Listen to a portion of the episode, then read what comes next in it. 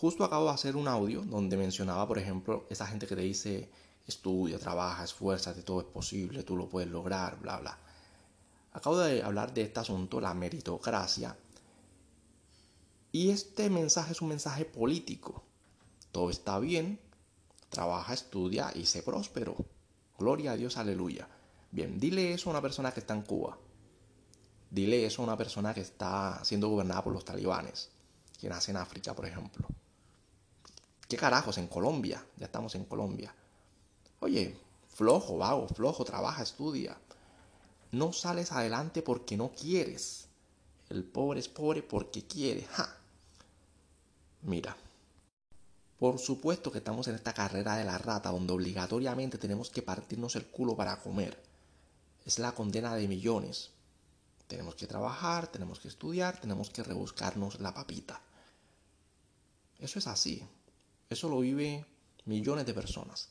Y de vez en cuando una de esas personas, por una carambola de la vida, por la razón que sea, va a pegar, va a ser plata, va a ser famosa, va a ser rica, va a, triunfar, va a ser exitosa, etc, etc.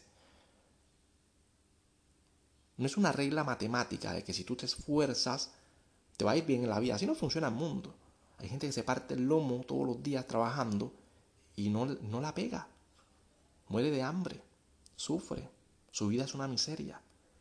Millones y millones. Entonces vivimos bajo esta ilusión de la meritocracia, que es una ilusión. La meritocracia es una ilusión. Claro que tú tienes que trabajar, claro que tienes que esforzarse, eso no está en discusión. Lo que está en discusión es la ilusión de creer que porque tú simplemente te esfuerzas, te vas a comprar el mundo. El mundo no funciona así. Primero hay que abrir los ojos a la realidad.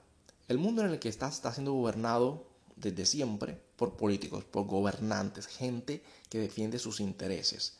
El presidente de Colombia no está preocupado por, oye, voy a mejorar la calidad de vida a los colombianos. Le chupa un huevo. Él usa Colombia como su patrimonio personal y hace negocios que lo benefician a él y a los intereses de su equipo de trabajo. Las ratas que se quieren buscar y comer la mejor tajada de Colombia. Hacen negociaciones, venden al país y ¿quién paga eso? Los millones y millones de colombianos. Pero dentro de esos millones y millones de colombianos muertos de hambre, pobres, sin esperanza, sin futuro, sin oportunidades, de vez en cuando nace un polo polo un polo polo, un político de, calle que le vende su alma al diablo y que empieza a través de, de estrategias de corrupción tratando de buscarse un carrito, un telefonito, un apoyo, un contrato para ganar plata y superarse. Y cuando lo haya hecho, cuando lo haya logrado y se haya superado, entonces va a decir, ja, yo fui pobre y me superé esforzándome. No, mal parido.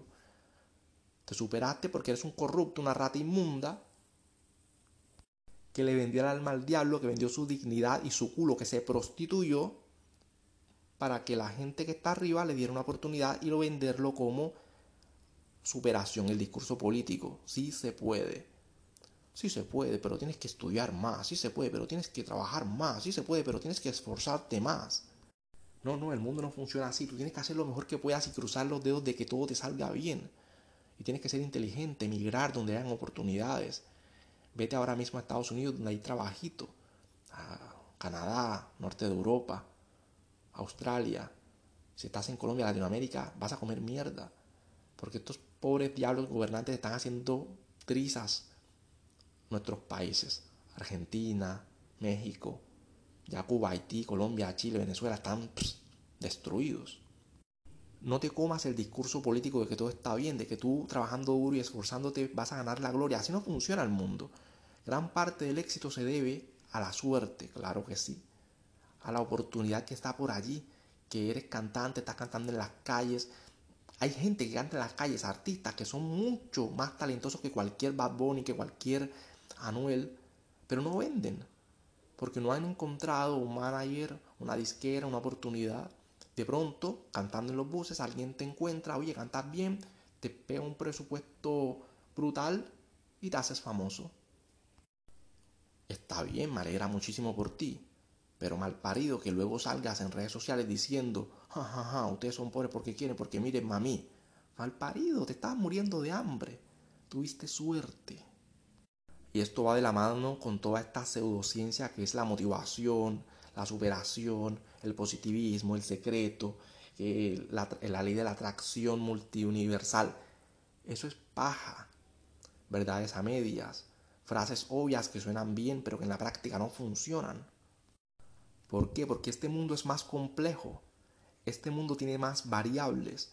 Y tú no puedes decir a una persona, oye, mira, esa persona es pobre porque es floja. Ay, mira, esa persona es pobre porque de seguro no le gusta estudiar, de seguro no le gusta trabajar. Campeón, hay personas que tienen doctorados y manejan taxi porque no encontraron trabajo en lo que estudiaron. Hay personas como yo que tienen dos años haciendo contenido en YouTube, no que mi canal sea la gran cosa, y debería tener mínimo, mínimo unos 50 mil suscriptores, mínimo. Y quedamos estancados con mil, con mil suscriptores. Y ahí yo, veo otros pobres diablos hijos de putas que se echan un peo, ¡pum! 100 millones de vistas, ¡pum! 10 millones de suscriptores. Y están monetizando y son famosos y viajan y son influencers en el mundo. Estamos en un mundo más complejo. La gente no lee realmente. La gente, el máximo libro que ellos pueden pensar que leen es la Biblia. Y la gente no lee la Biblia. Si tú lees la Biblia, te darías cuenta, por ejemplo, que Dios es un asesino, un genocida, iracundo, cambia de humor todo el tiempo, destruye a la gente, mata, corta pulgares, mutila el pene de la gente, desprecia a las mujeres. Es un Dios terrible. Y si tú investigaras un poco más, te darías cuenta de toda la verdad que hay detrás de la Biblia de las religiones. No es muy difícil y yo no lo voy a explicar aquí porque da pereza. Da pereza. Pero la verdad está sobre la mesa y esto no es un asunto de opinión. No es que, ah, es que esa es tu verdad yo tengo la mía. Chúpame el huevo. Hay verdades que están sobre la mesa. Que no las quieras aceptar es otra cosa. Los testigos de Jehová son una secta, punto. Te lo puedo demostrar. Tengo 3 mil dólares en el, en, en el PayPal. Te lo puedo mandar si tú me demuestras que no es una secta y que es una religión verdadera. No seas idiota, hombre. Hay cosas que no están en debate. Hay cosas que están allí y que si tú no quieres aceptarlas, pues eso es otra cosa. La Biblia es un libro falso. Y la gente solamente lee los versículos que les gustan, ¿no? Ay, que Dios es amor, que Dios es, hay que ser buena persona. La Biblia casi no trata de eso, cariño. Mira, si tú leyeras la Biblia, te darías cuenta que por lo menos la mitad, el 50%, dice solamente nombres y direcciones y frases que no tienen nada que ver con asuntos religiosos, ni espirituales, ni divinos, ni ninguna aportación moral o ética práctica en la vida. Solamente cosas como que, y el hijo de Melquisedec se casó con la hija del faraón y el faraón tuvo 24 y entonces gobernaron sobre la región de Moabit y pa, pa, pa. Pura paja. La otra parte es Dios enojado por todo y la ira de Jehová se elevó porque esta persona se burló del profeta que era calvo y mandó Jehová a un oso para que destruyera y despedazara a los niños. Eso está en la Biblia. Explícale tú a tu hijo eso. Explícale tú a tu hijo que Dios sufre ataques de ira y lo destruye todo cada vez que le da la gana. Un Dios que carece de la sabiduría, de la paciencia y del poder de hacer las cosas de manera correcta, sino que todo el tiempo se equivoca. Dios es el Dios de Israel. Israel está vuelto mierda, siempre está vuelto mierda en guerras y no sé qué. Y tú me dirás, es por la desobediencia de, que ellos tienen hacia Dios. Entonces, ¿para qué les sirve tener a un Dios real y verdadero si no les sirve para nada? Tú vas a países prósperos, generalmente son laicos o ateos, o donde no tienen creencias absurdas. Y esto tú dirás, ay hermano, eso es debatible, hay un montón de falacias. Sí, quizá, porque este tema es extensísimo y las novedades que tiene la religión, Dios y la Biblia son miles, millones. Puedo pasarme dos horas explicándote cada una de ellas, pero me da pereza.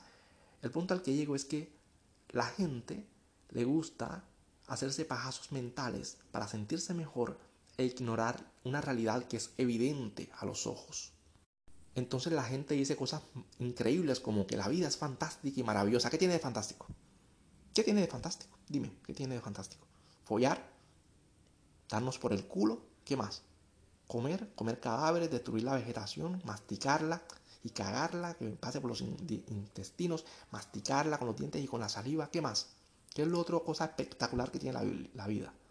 Dormir, ah, dormir, o sea, dormir prácticamente estar muerto, que es no tener conciencia, que es lo mejorcito que tiene la vida. Lo mejorcito que tiene la vida es no estar vivo, es estar sin conciencia. ¿Qué es lo otro? Aparte de follar y comer, aquí no hay nada, loco. Ah, que voy a disfrutar de los hijos míos. No, vas a traer a otros borregos a seguir en el juego diabólico de la existencia cuando te mueras, condenándolos a la muerte. Y todo lo malo y todo el sufrimiento que ellos tengan será por tu culpa. Diez minutos me largo.